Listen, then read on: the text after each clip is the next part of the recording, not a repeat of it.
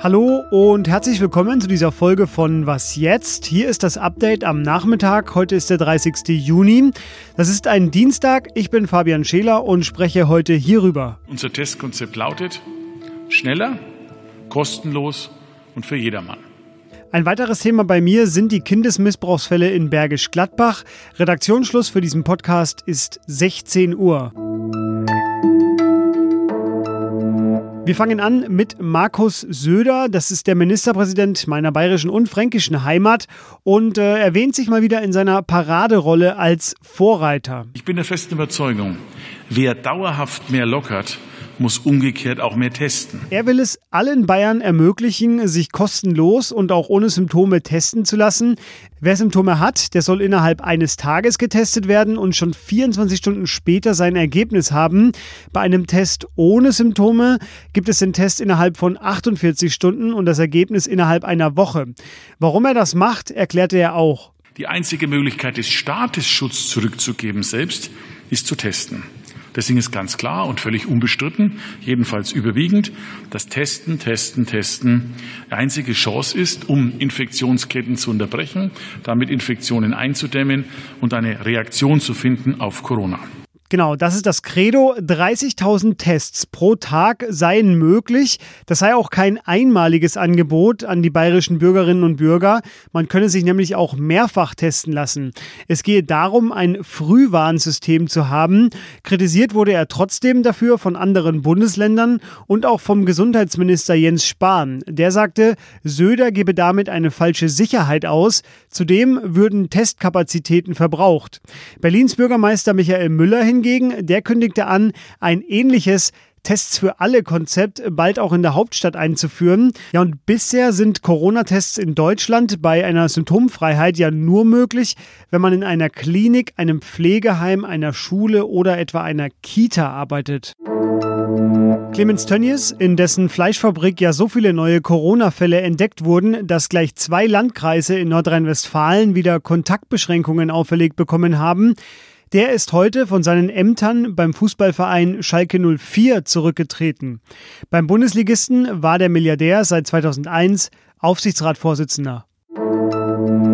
Wenn man hier als Nachrichtenpodcaster arbeitet, dann liest man täglich sehr viele Nachrichten. Man liest deutlich mehr, als es in die Nachrichten bei uns auch schaffen.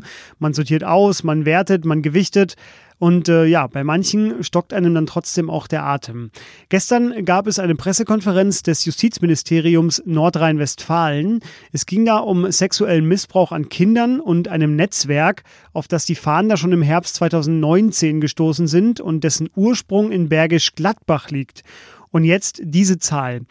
30.000 Spuren zu Verdächtigen habe man gefunden. Mittlerweile ermitteln bis zu 140 Beamtinnen und Beamte in allen Bundesländern. Es geht um die Verbreitung und den Besitz von Kinderpornografie, aber auch um schweren Kindesmissbrauch. Das sind jetzt erschreckende Details ans Licht gekommen. Das muss für die Fahnder, die sich all dieses Material anschauen, auch ziemlich hart sein. Zum Beispiel, wer vor dem ersten Mal noch zögert, der wird von anderen in Gruppenchats angestachelt und äh, man gibt sich da auch Tipps, welche Beruhigungsmittel sich am besten eignen, um Kinder sexuell zu missbrauchen. Westfalens Justizminister Peter Biesenbach, der sagte gestern, Und was die Ermittlungen der ZAK NRW zutage gefördert hat, ist für mich und vielleicht auch für Sie zugleich zutiefst verstörend. Ich habe nicht damit gerechnet, nicht im entferntesten, welches Ausmaß Kindesmissbrauch im Netz hat. Ja, und der leitende Staatsanwalt, der fügte noch hinzu, wir sehen, dass bei Beteiligten das Verlangen nach mehr wächst. Das sind keine guten Nachrichten und mein Kollege Christian Foren aus dem Gesellschaftsressort, der beschäftigt sich bei uns mit diesem Thema und ich habe ihn gefragt, was jetzt genau unternommen wird. Die Staatsanwaltschaft in Köln hat jetzt eine Taskforce gebildet aus Experten für ähm, Sexualverbrechen genauso wie für Cybercrime. Und die werten jetzt diese 30.000 Spuren aus, versuchen IP-Adressen rauszulesen und damit ähm, Verdächtige zu identifizieren und äh, natürlich auch die Opfer ähm, aus dieser Situation befreien zu können.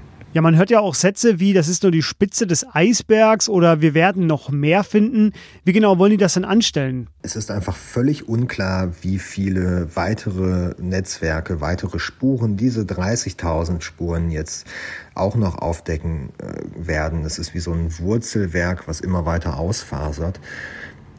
Gleichzeitig ist es aber auch so, dass die äh, Fähigkeiten, die Ressourcen, die technischen Möglichkeiten der Ermittler immer ausgefeilter werden und das sogenannte Hellfeld, also der Teil der Taten, der bekannt wird, auch immer größer wird. Insofern kann man davon ausgehen, dass wir in Zukunft noch häufiger und vermehrt von solchen Netzwerken hören werden. Danke dir, Christian. 72 Verdächtige sind im Fall Bergisch Gladbach bisher identifiziert worden. Zehn davon sitzen in Untersuchungshaft.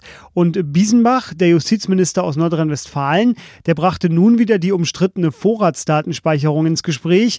Und auch die Innenminister der Bundesländer hatten sich vor kurzem erst wieder dafür ausgesprochen, diese Vorratsdatenspeicherung im Kampf gegen Kindesmissbrauch einzusetzen. Wenn von einem sozialpolitischen Meilenstein die Rede ist, dann kann die SPD eigentlich nicht weit sein. Und so ist es in diesem Fall auch bei der Grundrente. Die Grundrente ist eines der Großprojekte der aktuellen Großen Koalition. Die war aber genau dort auch hoch umstritten, weil die Finanzierung bisher unklar war. Heute hat die Union nun eingelenkt. Am Donnerstag oder Freitag wird der Gesetzentwurf nun vom Bundestag endgültig verabschiedet. Ab dem kommenden Jahr sollen dann rund 1,3 Millionen Menschen mit kleinen Renten einen Zuschlag bekommen, wenn sie ausreichend Beitragszeiten nachweisen können. Die Grundidee der SPD fasst hier SPD-Fraktionsvize Katja Mast nochmal zusammen. Sie sagt, wer lange gearbeitet hat, auch für wenig Geld, soll mehr haben, wenn er in Rente ist. Fließen wird das Geld ab Juli 2021 dann auch rückwirkend zum Januar. Gestern habe ich hier im Update schon von der Eliteeinheit der Bundeswehr, dem Kommando Spezialkräfte, berichtet und wie dort so viele rechtsextreme Fälle registriert worden sind, dass man nicht mehr von Einzelfällen sprechen sollte.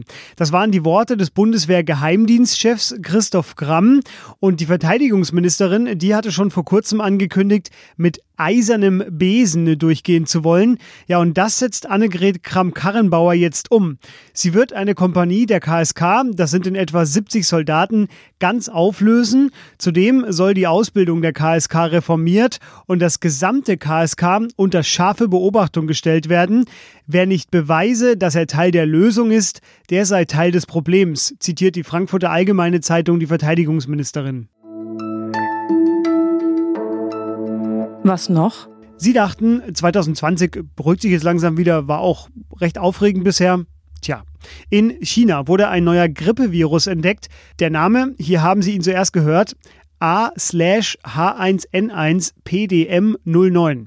Er stammt von den Schweinen, kann aber auch auf Menschen übertragen werden, nach allem, was man bisher weiß. Und er hat zumindest das Potenzial für eine Pandemie. Bevor Sie sich aber nun wieder in Ihrer Wohnung verschanzen und Abstand von allen Schweinen halten, das neue Virus stelle kein unmittelbares Problem dar. Man müsse es aber beobachten. Das sagte einer der Professoren, der in einem Wissenschaftsmagazinbeitrag das Virus beschreibt.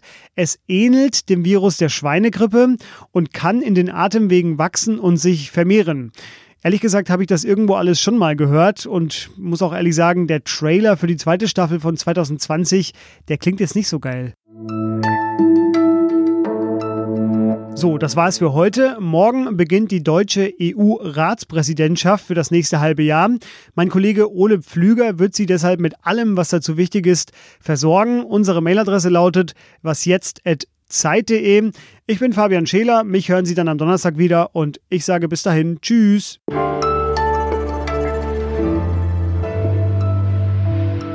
Der letzte, der Testen grundsätzlich hinterfragt hat, war Präsident Donald Trump.